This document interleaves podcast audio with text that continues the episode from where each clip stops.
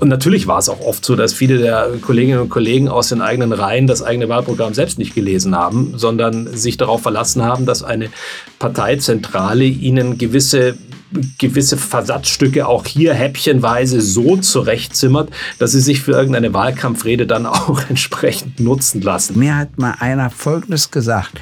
Der hat gesagt, Gregor, ein Wahlplakat bringt keine einzige Stimme, aber kein Wahlplakat kostet viele Stimmen. Viele Menschen wissen beispielsweise gar nicht, dass bereits am Nachmittag die Parteispitzen und die Parteizentralen wie die großen Redaktionen bereits die, Hoch, äh, die, die, die, die Prognose bekommen, die um 18 Uhr veröffentlicht wird, wo dann alle wahnsinnig überrascht tun, dass man, dass man dieses oder jenes Ergebnis hat, wissen viele schon Stunden vorher. Aber der Wahlabend ist ja nochmal ein ganz eigenes Fegefeuer der Eitelkeiten. Gysi gegen Gutenberg.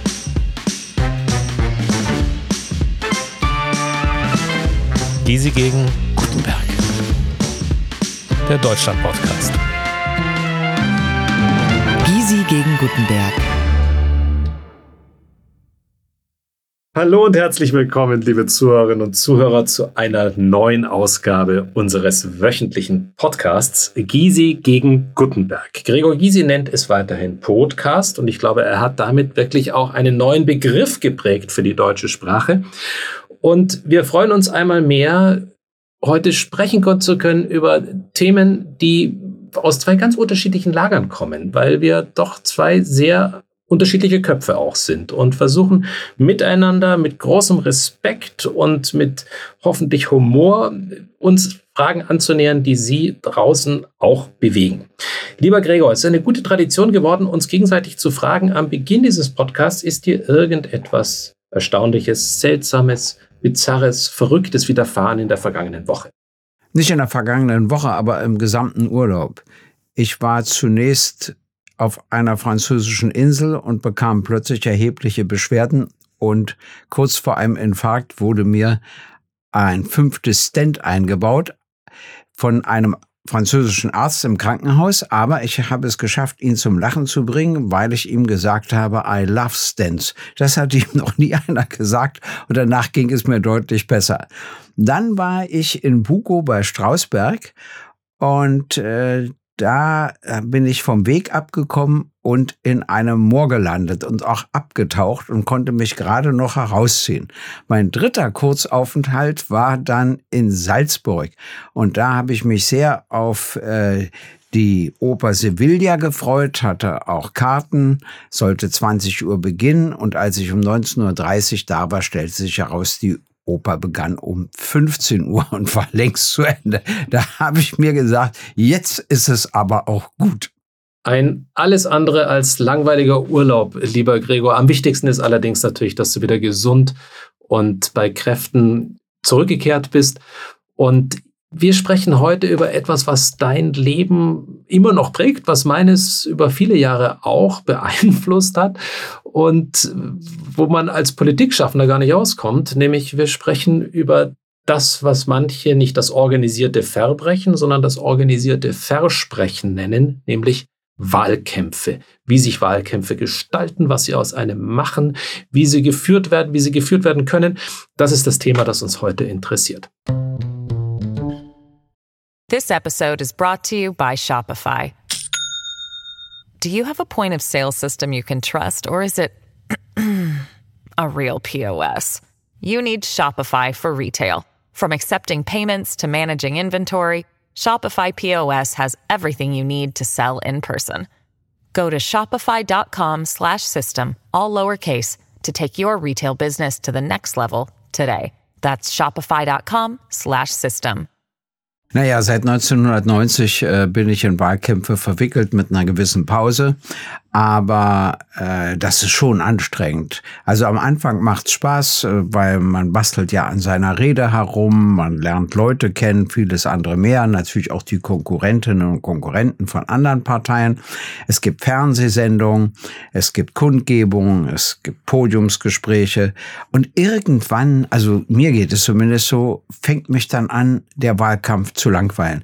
Dann habe ich ja schon 17 Mal meine Rede gehört und äh, dann habe ich ich schon Furcht, sie zum 18. Mal mit anhören zu müssen. Also äh, man ermüdet etwas. Es gibt Wahlkämpferinnen und Wahlkämpfer, die das nutzen und die wirklich dann in die letzten Wahlkämpfe ganz viel Kraft hineinstecken, um doch noch irgendein Steuer rumzureißen. Aber, das ist meine Frage an dich, welchen Einfluss hat eigentlich der Wahlkampf auf die Abgabe von Stimmen von Wählerinnen und Wählern? Ich bin mir da ehrlich gesagt nicht sicher. Ich glaube, es spielt schon eine große Rolle. Man kann die Frage natürlich auch anders formulieren. Je schlechter ein Wahlkampf geführt wird, desto größer wird die Zahl der Nichtwähler in unserem Land, die sich ja ohnehin auf sehr bedenklichem Niveau bewegt. Ich hatte immer den Eindruck, aber mir ist es natürlich lange her, mehr als zwölf Jahre, als ich meinen letzten wirklichen Wahlkampf äh, geführt habe für ein politisches Amt. Ich habe mich dann 2017 nochmal in ein paar Bierzelte gestellt, weil das damals die, weil ich damals angefragt wurde, das zu tun. Aber ich hatte schon den Eindruck, dass man mit einem klugen und mit einem nicht nur irgendwelchen Allgemeinplätzen folgenden Wahlkampf doch die Menschen bewegen kann. Allerdings, man stößt die Menschen ab und ich bin mir sicher, du siehst das sehr ähnlich, wenn sie das Gefühl bekommen, dass man sich als gewählter Abgeordneter oder Zuwählender sich lediglich vor einem Wahlkampf ins Zeug, vor einem Wahltag ins Zeug legt, sich engagiert, bloß weil ein gewisses Wahldatum ansteht, und im Grunde sich den Rest der Zeit so gut wie nie blicken lässt, sondern im Wesentlichen, wenn man jetzt als Bundestagsabgeordneter gewählt wurde, sich mit irgendwelchen Lachshäppchen und Champagner auf Lobbyabenden in Berlin befindet, statt sich um die Menschen selbst zu kümmern. Also wenn der Wahlkampf etwas ist, was wenn man so will, organisch in die Tätigkeit mit einfließt, die man ohnehin über die Jahre für die Menschen zu Hause betreibt, dann glaube ich, kann das was sehr Sinnvolles sein. Und wenn der Wahlkampf nicht nur darin besteht, dass man irgendwelche Parteiprogramme, ohne sie auch mal kritisch selbst in Frage zu stellen, einfach nur nachbetet. Also ich glaube, es ist weiterhin wichtig, aber es hängt natürlich sehr von der Qualität ab, es hängt sehr von der Ehrlichkeit der Menschen ab. Ja, na klar, so kommt ja der Spruch mit den Wahlversprechen zustande. Und da gibt's ja immer wieder Politikerinnen und Politiker, die vor der Wahl etwas erklären und dann das Gegenteil machen. Das zerstört das Vertrauensverhältnis. Ist natürlich strafrechtlich nicht relevant, wie manche Bürgerinnen und Bürger denken. Es ist ja kein juristischer Vorgang, so ein Wahlversprechen, aber äh, es ist politisch sehr bedenklich. Also dann sollte man sich zurückhalten. Natürlich gibt es Kompromisse. Das ist wieder was anderes in einer Koalition. Dann muss ich für meinen Standpunkt kämpfen, der andere für seinen und dann muss man erklären, warum und wie man zu welchem Kompromiss gekommen ist. Aber wenn man selber das Wort bricht, das ist etwas, was die Leute in aller Regel nicht verzeihen und was dann auch wieder Folgen hat. Das Zweite ist, äh, was mich auch interessiert, also ich habe das erlebt. Wir haben ja mal gerade Linke ein umfassendes Wahlprogramm, zig Seiten. Und das stellen wir dann so 40 Mal her, weil das reicht für bestimmte Institutionen und bestimmte Leute. Und dann machen wir ein Kurzwahlprogramm und das wird immer sehr gut verteilt. Das nehmen die Leute an. Und plötzlich, als wir zusammengegangen sind, die PDS mit der WSG zur Linken, wollten alle das lange Wahlprogramm. Das kannten wir überhaupt nicht. Wir mussten nachdrucken, was das Zeug hielt, weil plötzlich wollten die wissen, was wollen die jetzt eigentlich beide zusammen? Hochinteressant. Äh, bei den nächsten Wahlkämpfen war es wieder so wie vorher, aber du musst auch solche Unterschiede registrieren und plötzlich war die Neugier viel größer als vorher. Für mich zumindest ein spannender Vorgang. Ja, ich glaube aber, Gregor, das ist ein Sonderfall. Also mein Eindruck war immer der, dass diese Hochglanzprodukte, die wir da über viele Seiten produziert haben, eigentlich kein Schwein interessiert haben, sondern dass sie im Wesentlichen auf Versatzstücke überprüft wurden von irgendwelchen Journalisten, die etwas herausgegriffen haben, was sich auch für den medialen Streit geeignet hat. Und das Programm selbst kam, war alles andere als ein, ein Schlager bei irgendwelchen Wahlständen oder ähnliches. Das blieb meistens liegen. Und, und natürlich war es auch oft so, dass viele der Kolleginnen und Kollegen aus den eigenen Reihen das eigene Wahlprogramm selbst nicht gelesen haben, sondern sich darauf verlassen haben, dass eine Parteizentrale ihnen gewisse gewisse Versatzstücke auch hier häppchenweise so zurechtzimmert, dass sie sich für irgendeine Wahlkampfrede dann auch entsprechend nutzen lassen. Das ist der eine Punkt. Und ich glaube, du hast es am Anfang angesprochen, was die Wahlkampfrede betrifft. Du zeichnest dich ja auch dadurch aus, dass du die freie Rede schätzt. Deswegen ist das, glaube ich, der einzige Rettungsanker und das war es immer für mich, der einen davor schützt, dass man sich beginnt, vor sich selbst zu langweilen bei monatelangen Wahlkämpfen, weil man äh, andernfalls einfach immer nur die gleiche Rede in irgendeiner Form hält. Ich habe versucht, das immer zu vermeiden. Das hat mich natürlich auch manchmal in Teufels Küche gebracht.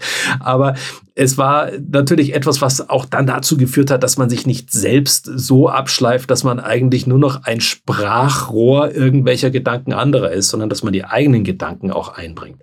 Letzter Punkt noch, weil du es auch gerade in deinem, in deinem Kommentar angesprochen hast.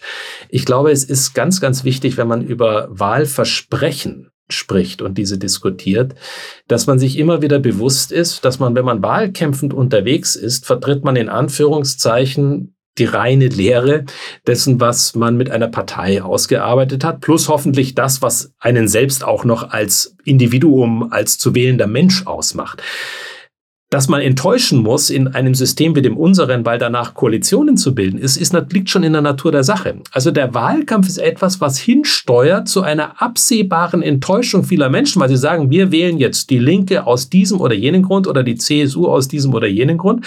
Und am Ende findet man sich in einer Koalition wieder, muss Kompromisse finden. Und dann sagen die Leute, wir sind jetzt aber veräppelt worden, weil der Kompromiss hat mit der reinen Lehre eigentlich gar nichts mehr zu tun. Fiel euch ein bisschen leichter, weil ihr die meiste Zeit in der Opposition war, da konntet ihr die reine Lehre einfach weiter vertreten. Naja, gut, aber nicht in den Ländern. Da waren wir in den Regierungen und mhm. da standen wir vor denselben Problemen. Äh, das ist meines Erachtens etwas anderes, wenn das die Politikerinnen und Politiker klug machen. Also ich war für A und der andere war für C. Und nach langen Ringen einigen wir uns auf B. Da muss ich Folgendes machen. Da muss ich äh, vor die Journalistinnen und Journalisten und vor die Menschen treten und sagen, also pass auf, ich bin bei meinem Standpunkt A geblieben. Er kam aber mit seinem Wahlprogramm, das war der Standpunkt C. Und dann haben wir lange gerungen und haben uns verständigt auf B. Ich musste nachgeben in dem Punkt, der andere oder die andere musste nachgeben in dem anderen Punkt. Du musst es erklären. Das ist das Wichtigste.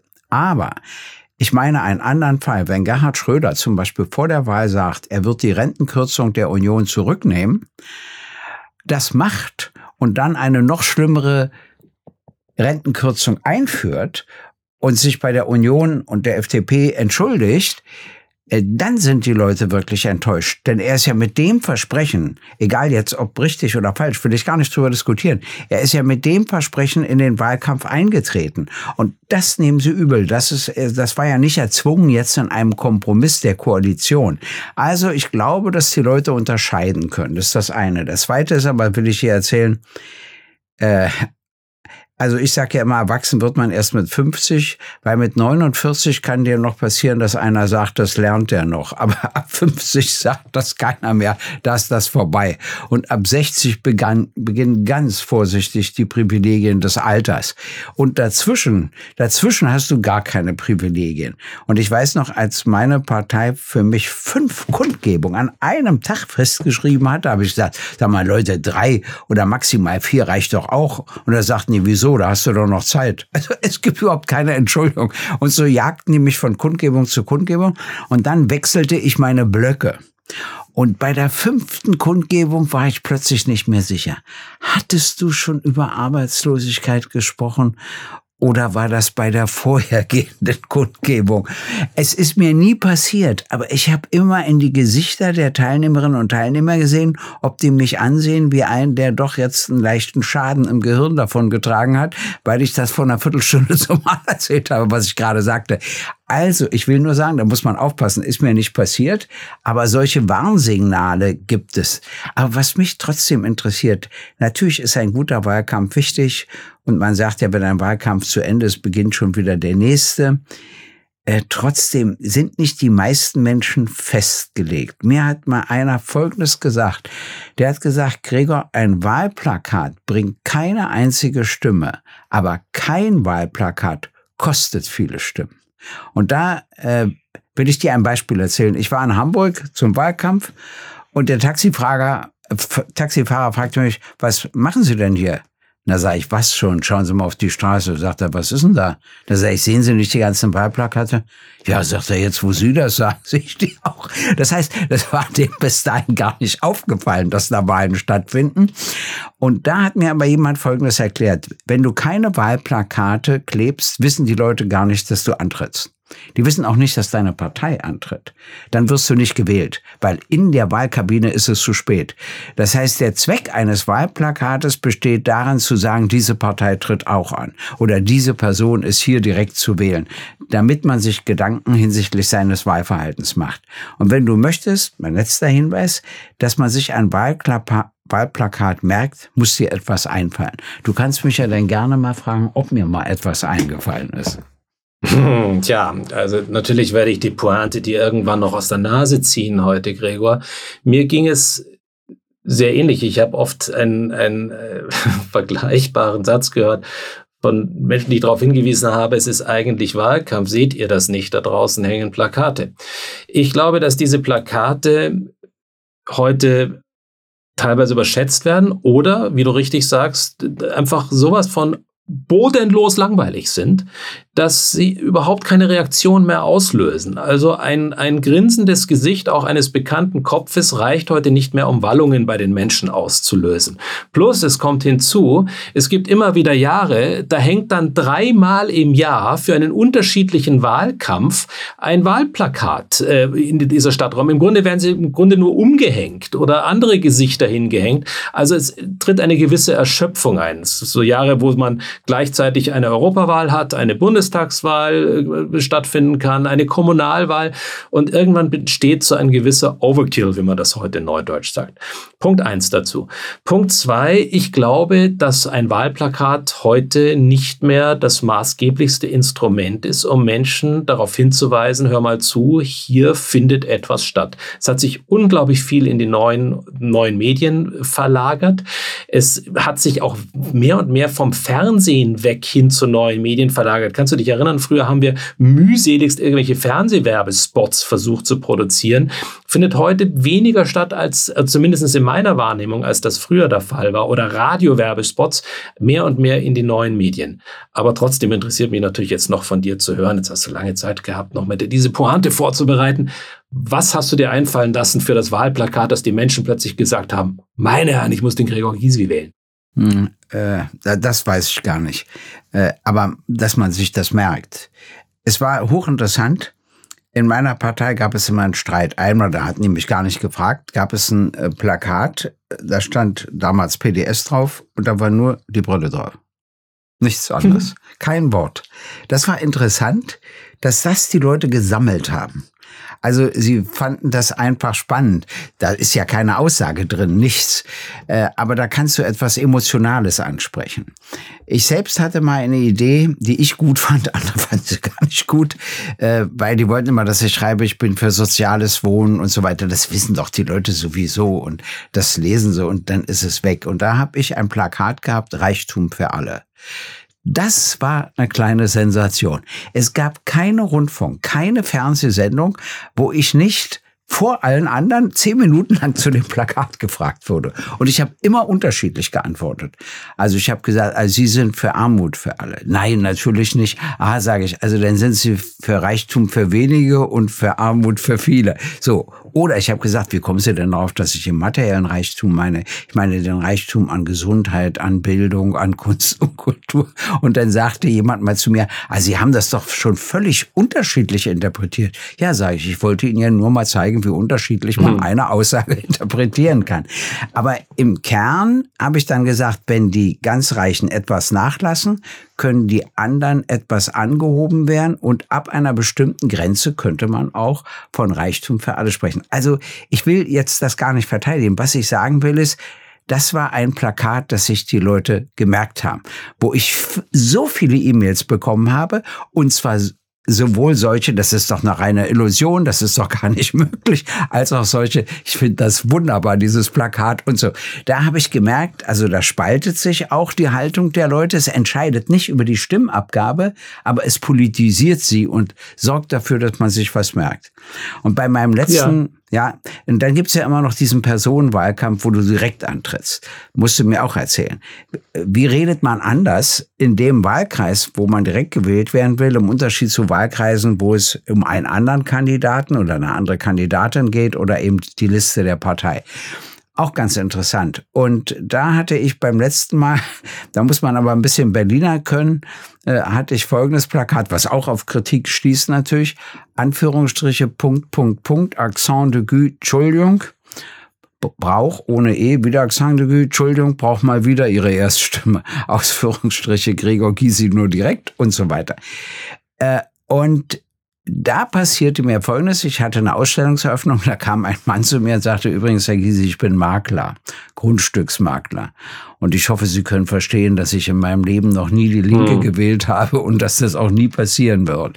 Ja, sage ich, ist zumindest vorstellbar. Und dann sagt er, ich wollte Ihnen nur sagen, ich stand vor Ihrem Wahlplakat und musste so lachen und habe zu meiner Frau gesagt, der kriegt meine Erststimme. Also manchmal erreichst du auch mit einer Frechheit, mit einer Art Witz irgendetwas. Und ich bin ja dagegen, im Wahlkampf den Humor völlig zu streichen.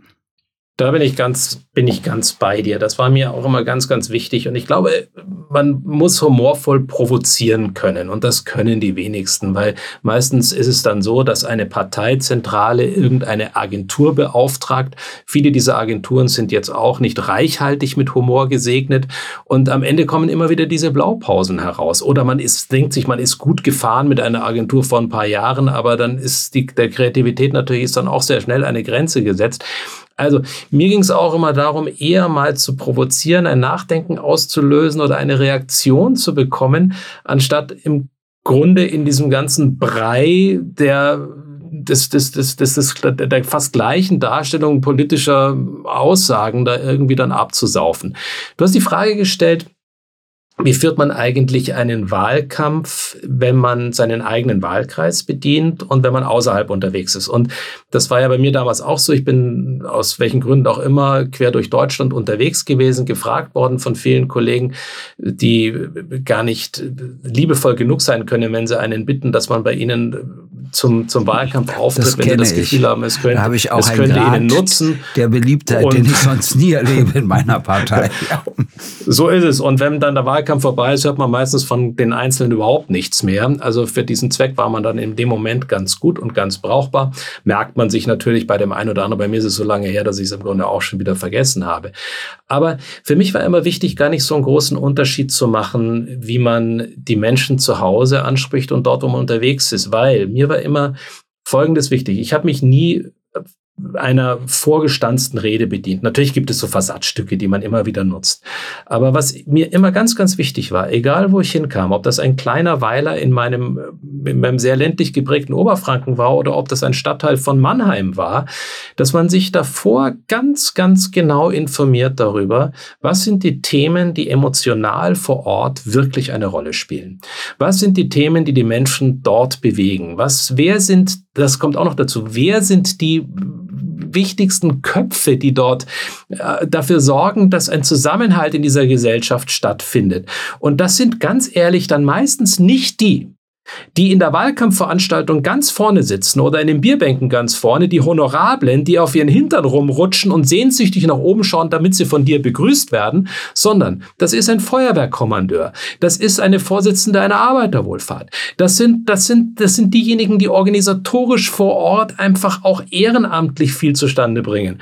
Und deswegen war es für mich beispielsweise immer ganz wichtig, als erstes und am intensivsten werden genau diese Menschen nicht nur begrüßt, sondern auch hervorgehoben und nicht der, örtliche Kandidat zuerst und dieser und jener, weil äh, die, die werden schon irgendwann dann auch in eine Rede eingebaut und begrüßen. Es war immer wahnsinnig komisch zu sehen, wie dann hochgeguckt wurde, wann werde ich genannt, wann werde ich genannt, wann werde ich endlich, endlich vom Redner hervorgehoben. Und im Grunde sind doch viel wichtiger diejenigen, die ehrenamtlich beispielsweise an dem Tag dafür sorgen, dass es in einem Bierzelt etwas zu essen gibt, dass es was zu trinken geht, gibt, dass eine Musik gespielt wird und dass vor Ort einfach die Gesellschaft zusammengehalten wird. Und das sind nicht immer nur diejenigen, die in gewählten Ämtern sind. Das war mir wichtig und ebenso ist es dann wichtig, einfach zu sagen, vielleicht interessiert die Menschen halt in dem Moment, um ein aktuelles Thema aufzugreifen, vielleicht jetzt nicht die siebte Abhandlung über die Wärmepumpe, sondern es geht um eine Umgehungsstraße an diesem diesem Ort. Das ist da, wo die Wallungen dann auch zustande kommen. Und dann muss man sich eben so gut informiert haben, dass man ein solches Thema auch ansprechen kann. Ja, das funktioniert, wenn du ein, zwei Wahlveranstaltungen am Tag hast. Äh, das wäre ja heute bei mir auch so. Aber früher, wenn ich vier, fünf hatte, schaffe ich das gar nicht. Äh, also mich vorher örtlich so zu informieren, dass ich weiß, das Problem steht hier an. Wenn man Leute, da hatte ich Mitarbeiter dafür, Gregor. Das ist, das ist ja, da nicht, ich also, dann natürlich schafft man das nicht selber. Der mich ja. begleitet, der ist dann auch überfordert. Mhm. Aber mal abgesehen davon, es kommt noch was anderes hinzu. Ich mache das auch gerne, dass ich den Feuerwehrmann oder andere benenne, aber man muss aufpassen. Es kann auch so aufgezogen wirken. Also, dass die Leute sagen, das macht er ja bloß hier, um noch ein paar Stimmen zu sammeln. Also, die, der Tonfall kann da ganz wichtig sein, indem man das bringt. Das ist das eine. Das zweite, was ich eben auch interessant finde, ist, bei meiner Partei war das noch viel extremer als bei deiner. Also 1990, ich sag mal, schon vor dem ersten Tag des Wahlkampfes stand fest, wer uns auf jeden Fall wählt. Und es stand auch fest, wer uns auf jeden Fall nicht wählt. Äh, da war eigentlich Wahlkampf eine Sache des Mutes. Also unter die Leute zu gehen, sich beschimpfen zu lassen, zu versuchen zu erklären. Und das hat sich geändert. Inzwischen haben wir ja auch viele Stimmen verloren, die wir ja schon mal gewonnen hatten. Also mit anderen Worten, inzwischen ist meine Partei insofern normalisiert, dass sie Stimmen gewinnen und verlieren kann. Und das gilt natürlich dann auch für Personen. Und das, ich konnte nie in meinem Wahlkreis, wenn ich eine Rede gehalten habe, wo ich direkt kandidiere, sagen, ich bin super auf folgenden Gebieten. Äh, übrigens habe ich festgestellt, früher bei Bewerbungen, die ich als Fraktionsvorsitzender bekam, konnte ich immer zwischen West und Ost unterscheiden. In West Bewerbung stand immer drin, ich bin super auf folgenden zehn Gebieten und in Ostbewerbung stand immer, ich glaube nicht ganz schlecht zu sein auf folgenden Gebieten, weil wir das in der DDR gar nicht kannten. Bewerbungen in dem Sinne gab es gar nicht. Andere haben entschieden, ob du Abteilungsleiter wirst oder nicht. Und das ist ganz interessant, diesen Unterschied. Und deshalb fällt mir das schwer. Aber es kommt, glaube ich, viel besser an. Ich sage dann, passen Sie auf, ich stehe dafür, ich stehe dafür, ich stehe dafür und das müssen wir erreichen und das haben wir schon erreicht, aber das reicht nicht aus und so weiter. Das ist dann, glaube ich, letztlich angenehmer, als wenn ich anfange, meine Eigenschaften zu preisen oder auch das Gegenteil zu betreiben. So habe ich aber sehr unangenehme Eigenschaften, aber das soll Sie nicht stören. Aber das wäre wieder eher, dafür wäre ich wieder eher der Typ, dass äh, ich dann solche Bemerkungen machte. Die, die, die unanständigen Eigenschaften heben dann schon andere für einen hervor. Da braucht man sich nicht sorgen. Das ist, da herrscht dann kein, da herrscht dann kein Mangel. This episode is brought to you by Shopify. Do you have a point of sale system you can trust, or is it a real POS? You need Shopify for retail. From accepting payments to managing inventory, Shopify POS has everything you need to sell in person. Go to shopify.com slash system, all lowercase, to take your retail business to the next level today. That's shopify.com slash system.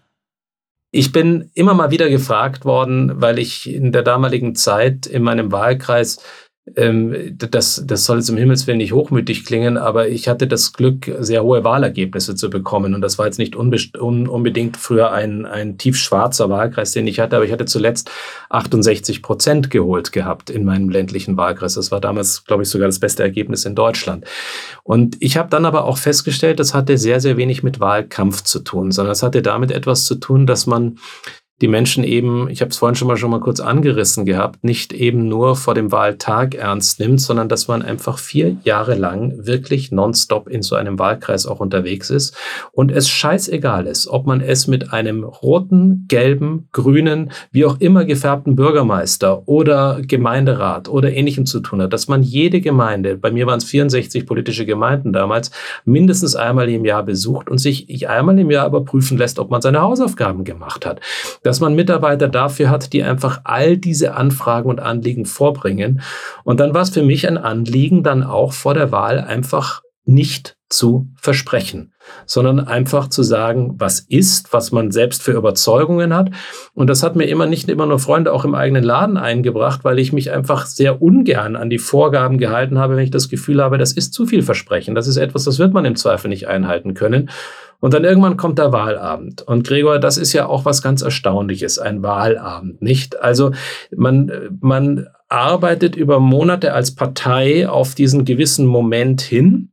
Und dann entsteht eine riesige Theaterbühne für alle Parteien, wo dann plötzlich die Medienaufmerksamkeit da ist. Viele Menschen wissen beispielsweise gar nicht, dass bereits am Nachmittag die Parteispitzen und die Parteizentralen wie die großen Redaktionen bereits die Hoch, äh, die, die, die, die Prognose bekommen, die um 18 Uhr veröffentlicht wird, wo dann alle wahnsinnig überrascht tun, dass man, dass man dieses oder jenes Ergebnis hat, wissen viele schon Stunden vorher. Aber der Wahlabend ist ja nochmal ein ganz eigenes Fegefeuer der Eitelkeiten. Eines, wo sich die erstaunlichsten Charaktere plötzlich zeigen. Wie ist es dir da gegangen? Also, äh, ich erzähle dir das gleich. Lass mich vorher nur noch ein Beispiel bringen, was ich auch interessant war. Das fand ich auch erstaunlich. Da war ich erst in München und war dann in Lübeck in Schleswig-Holstein und ich merkte, die Leute gehen überhaupt nicht mit. Das funktioniert nicht und habe so nach der Hälfte meiner Rede aufgehört, habe dann zu dem Mitarbeiter von dort gesagt, ja, ich habe mitgekriegt, die Leute gehen nicht mit, muss ich mal drüber nachdenken, was ich da falsch gemacht habe. Da sagt er, wieso? Die waren doch begeistert. Das heißt, ich hatte unterschätzt die, den Unterschied zwischen der Südmentalität und der Nordmentalität. Eine Begeisterung in Lübeck zeigt sich anders als in München, wobei ich beides mag. Die zeigt sich schon manchmal im Vorort von München anders als in München. Das, das ist, ist manchmal zwei, drei Kilometer weiter, ja. kann, äh, irgendwo ja. rocken sie ein Bierzelt ja. und als, als Politiker und dann das ein Bierzelt zwei Wochen später in der Nachbargemeinde schläft auf den, auf, schläft auf den Tischen ein. Also das kann alles passieren. Ja, wissen Sie, was und ich will Ihnen sagen, ich brauche beide Mentalitäten. Also ich bin gerne in München und ich bin gerne in Lübeck. Der Norden beruhigt hm. mich, ganz wichtig. So, jetzt aber zu Ihrer Frage. Äh, für mich war der spannendste Wahlabend folgender. 90 äh, gegen den Willen der SPD hat das Bundesverfassungsgericht ja die Wahlgebiete getrennt. Und wenn man entweder in der früheren DDR oder in der früheren Bundesrepublik fünf Prozent erreicht hat, war man drin.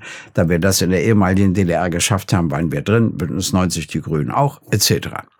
Und dann passierte Folgendes, dass wir bei der nächsten Wahl fünf Prozent erreichen mussten.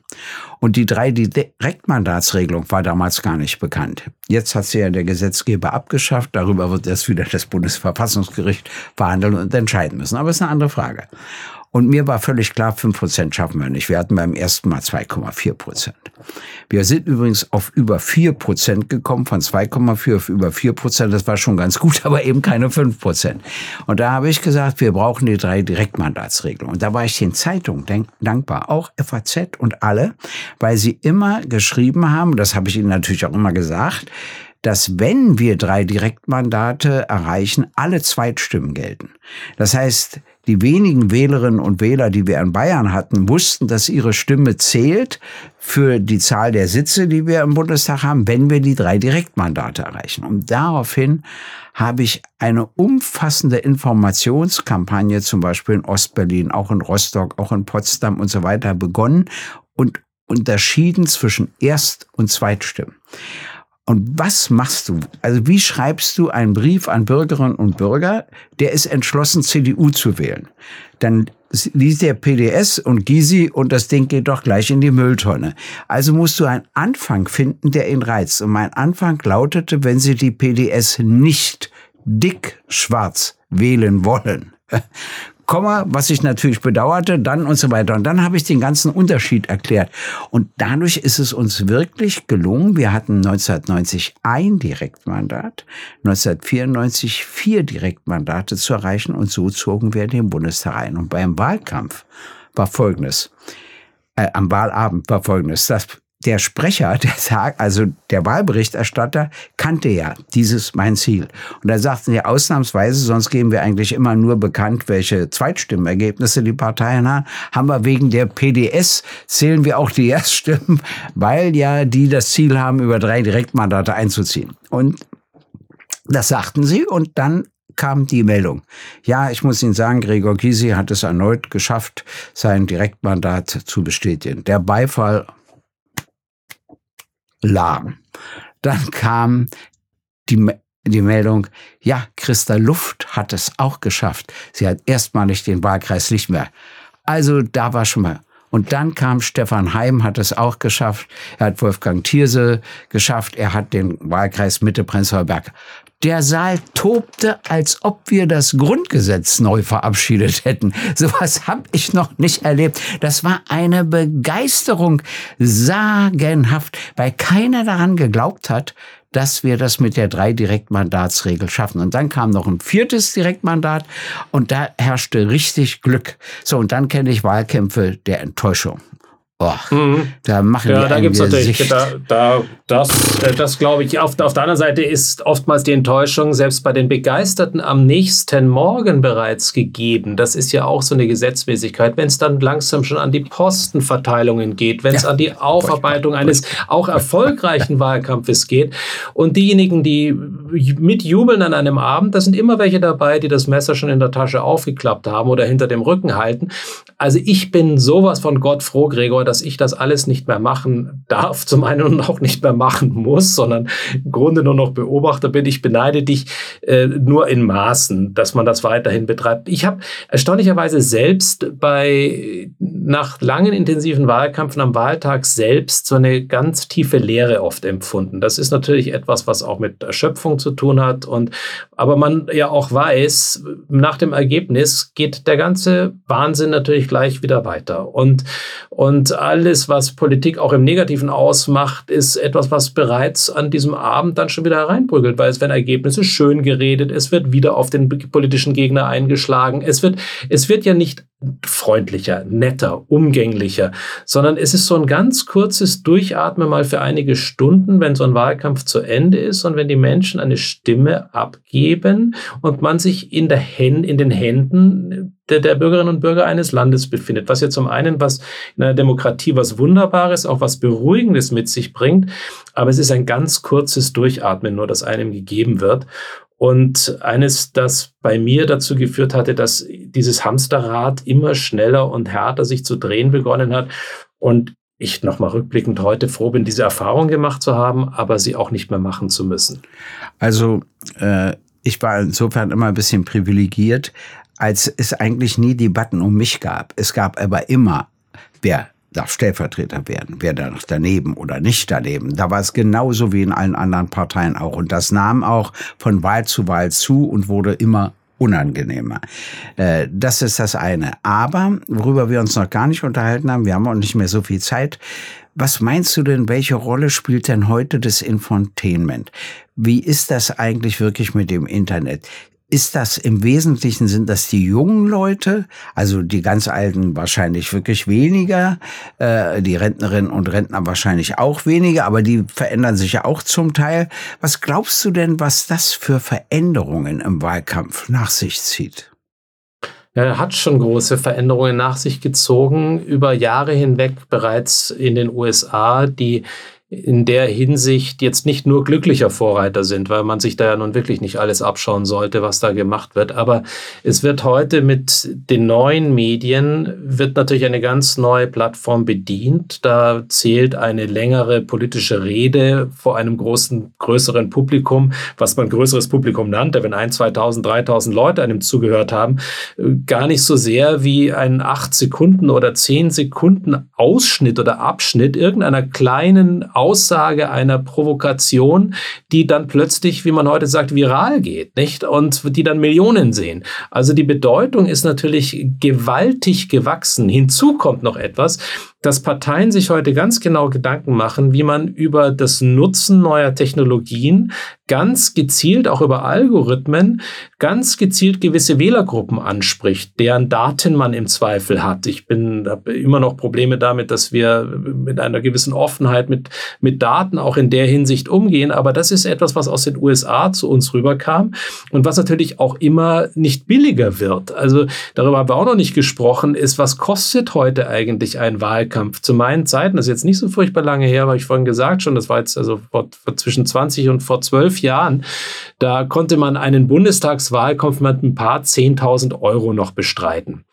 Das ist heute gar nicht mehr so leicht. Wenn man sich auf der anderen Seite aber anschaut, was in den USA ausgegeben wird, in den USA müssen sie Millionen ausgeben. Ich meine, stell dir vor, Gregor, ich meine, wir müssten, wären plötzlich wie ein, ein Haus, ein, ein Repräsentantenhausabgeordneter, der alle zwei Jahre sich wieder wählen lassen muss, der immer wieder Millionen einsammeln muss, um tatsächlich seinen Wahlkampf zu führen, wo es im Grunde nur darum geht, oft, wie man am produktivsten Dreck um sich schmeißt, weil das auch teuer ist.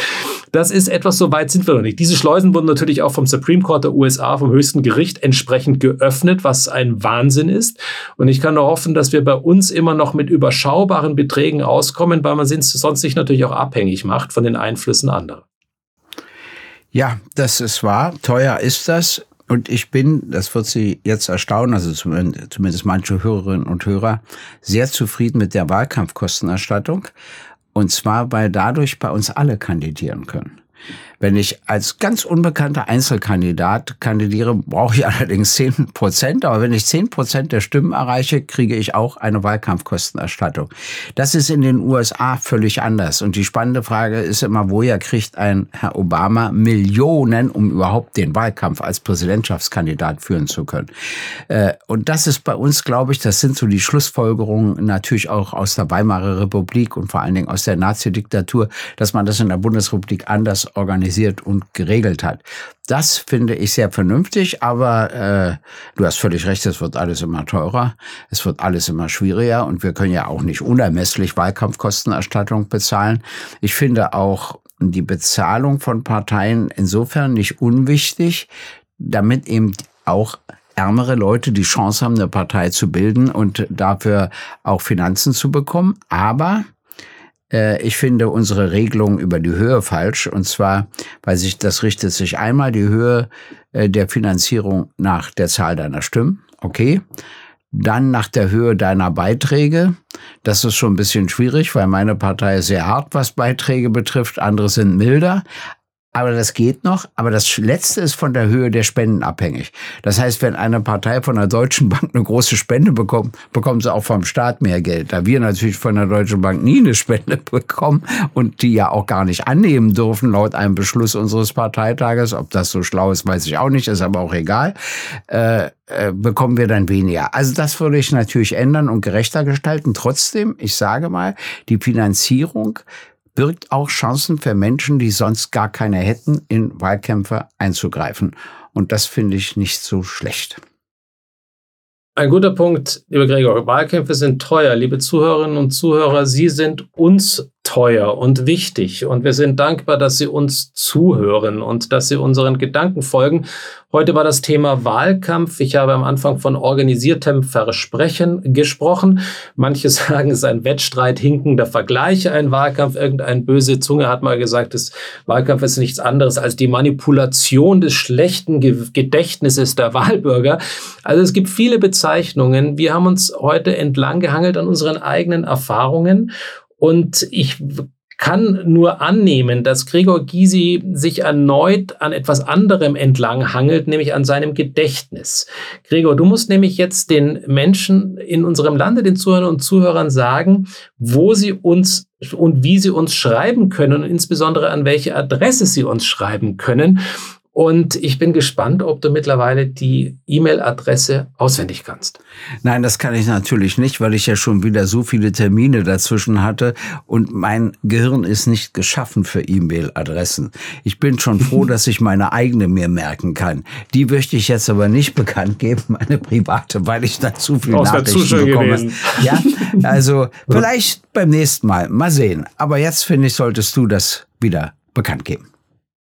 Ich muss es bekannt geben und ich habe natürlich, obwohl ich eher äh, dramatisch jünger bin als du, ein ähnliches Siebgedächtnis.